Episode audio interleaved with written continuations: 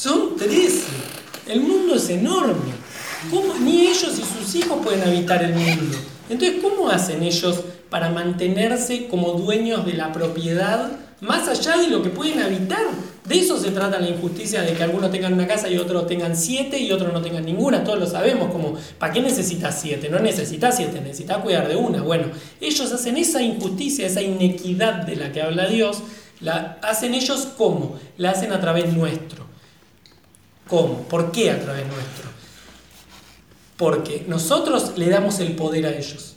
Lo que pasa es que nos engañan y nosotros no sabemos que estábamos rompiendo el primer mandamiento y generando una, un castigo inmediato. Nos hablan del infierno y del cielo como si fueran algo en el futuro. El, cura que te, pretende enseñar la Biblia te habla como de un cielo y de un infierno el que va a llegar. No, no va a llegar, ya llega automáticamente. Es una ley, todo el tiempo está operando. Nosotros estamos en un lado o en otro, porque así opera. Entonces, eh, esto de romper el primer mandamiento y la palabra persona es muy profundo, o sea, persona sí quiere decir máscara, máscara de teatro, personificar, cuando te empezás a meter en todo el término, pero también quiere decir per, en inglés, person, es person, ¿no? Dividido así, prefijo y lo que viene después. Per es a través de, en inglés, per, ¿no? Y en, su, en su eh, terminología etimológica. San es hijo. A través del hijo, quiere decir la palabra persona. Entonces, a través del hijo, que somos nosotros, es como ellos pueden seguir tomando posesión de la propiedad que no les pertenece. A ellos no les pertenece, pero ellos sí se manejan en base a la ley. Esto es lo loco y lo que te parte la cabeza. Estos satánicos que crean el sistema guiado por Satanás, que es el engañador, Satanás tiene mucho más conocimiento del que tiene la media de la población. Entonces, ¿qué hace? Usa la ley verdadera, que sabe que no la puede modificar porque es inmodificable, para que nosotros seamos la que lo rompen. Entonces los reyes nunca rompen la ley. Ellos se guían por la Biblia y te lo dicen cuando declaran, este es el libro, ¿eh? ustedes me dan poder a mí. Y la Biblia está lleno de, de diálogos entre los reyes y Dios, donde Dios le dice, amasijalos, porque a vos no te están dando vuelta la cara, me la están dando vuelta a mí. Si me preguntás a mí qué tenés que hacer, amasijalos. Y nosotros decimos, pero este Dios es tremendo. Sí, es, temeroso Dios. Por el temor a Dios se vuelve a la sabiduría, pero temeroso no quiere decir lo que nos dijeron que quiere decir. Temeroso quiere decir reverencia a lo que es infinito y tiene poder de crear y destruirnos así porque es dueño de nosotros. Hay que desaprenderse de todo. Hay que hacer todo un desaprendimiento, hay que hacer toda una restauración del verbo sagrado, creador de realidad, hay que hacer una reprogramación neurolingüística y hay todo un largo camino por hacer en este momento. Pero lo primero que tenemos que entender es el brete, cómo nos engañaron, qué rompimos para poder redimirnos. Los maestros están hablando de la redención colectiva de la humanidad.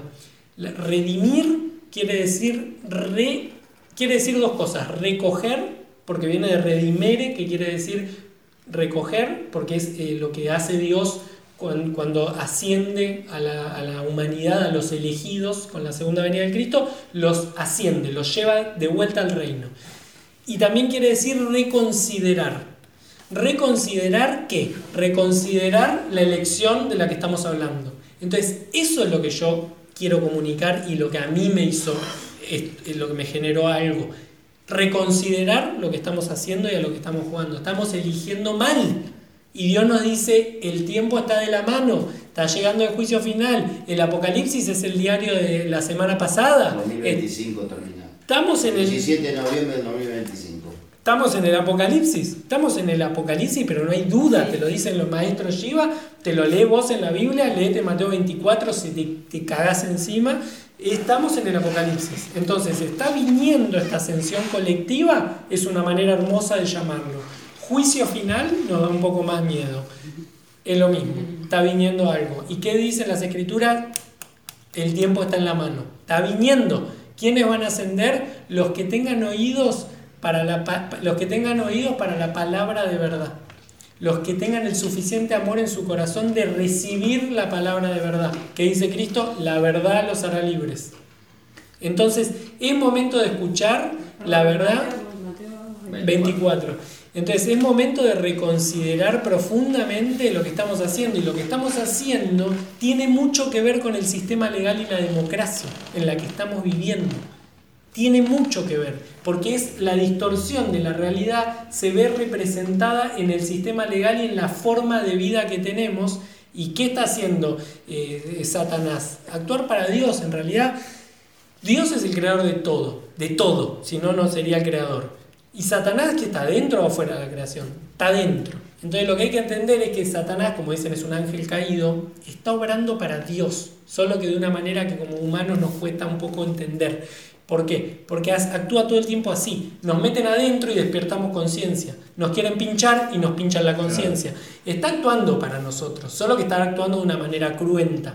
Pero cuando, bueno, entonces, está, tenemos el primer mandamiento lo rompimos, nos sentamos en su trono, que es lo que encima dice el curso de milagros, nos, se entronó Satanás, ¿por qué? Porque Dios nos dijo no coma de este árbol, vino Satanás y dijo come, ¿qué hicimos nosotros? Comimos, entonces escuchamos al que no era, ¿y qué nos dijo Satanás? Si comes te vas a volver como Dios, por eso nos dijo, por eso no quiere que comas, pues si volvés te vas a comer como Dios, y Dios está diciendo no adores otros dioses, entonces es verdad, esa partecita de lo que dijo Satanás era verdad, nosotros nos volvemos dioses, pero por algo Dios se llama Dios de dioses o Señor de señores.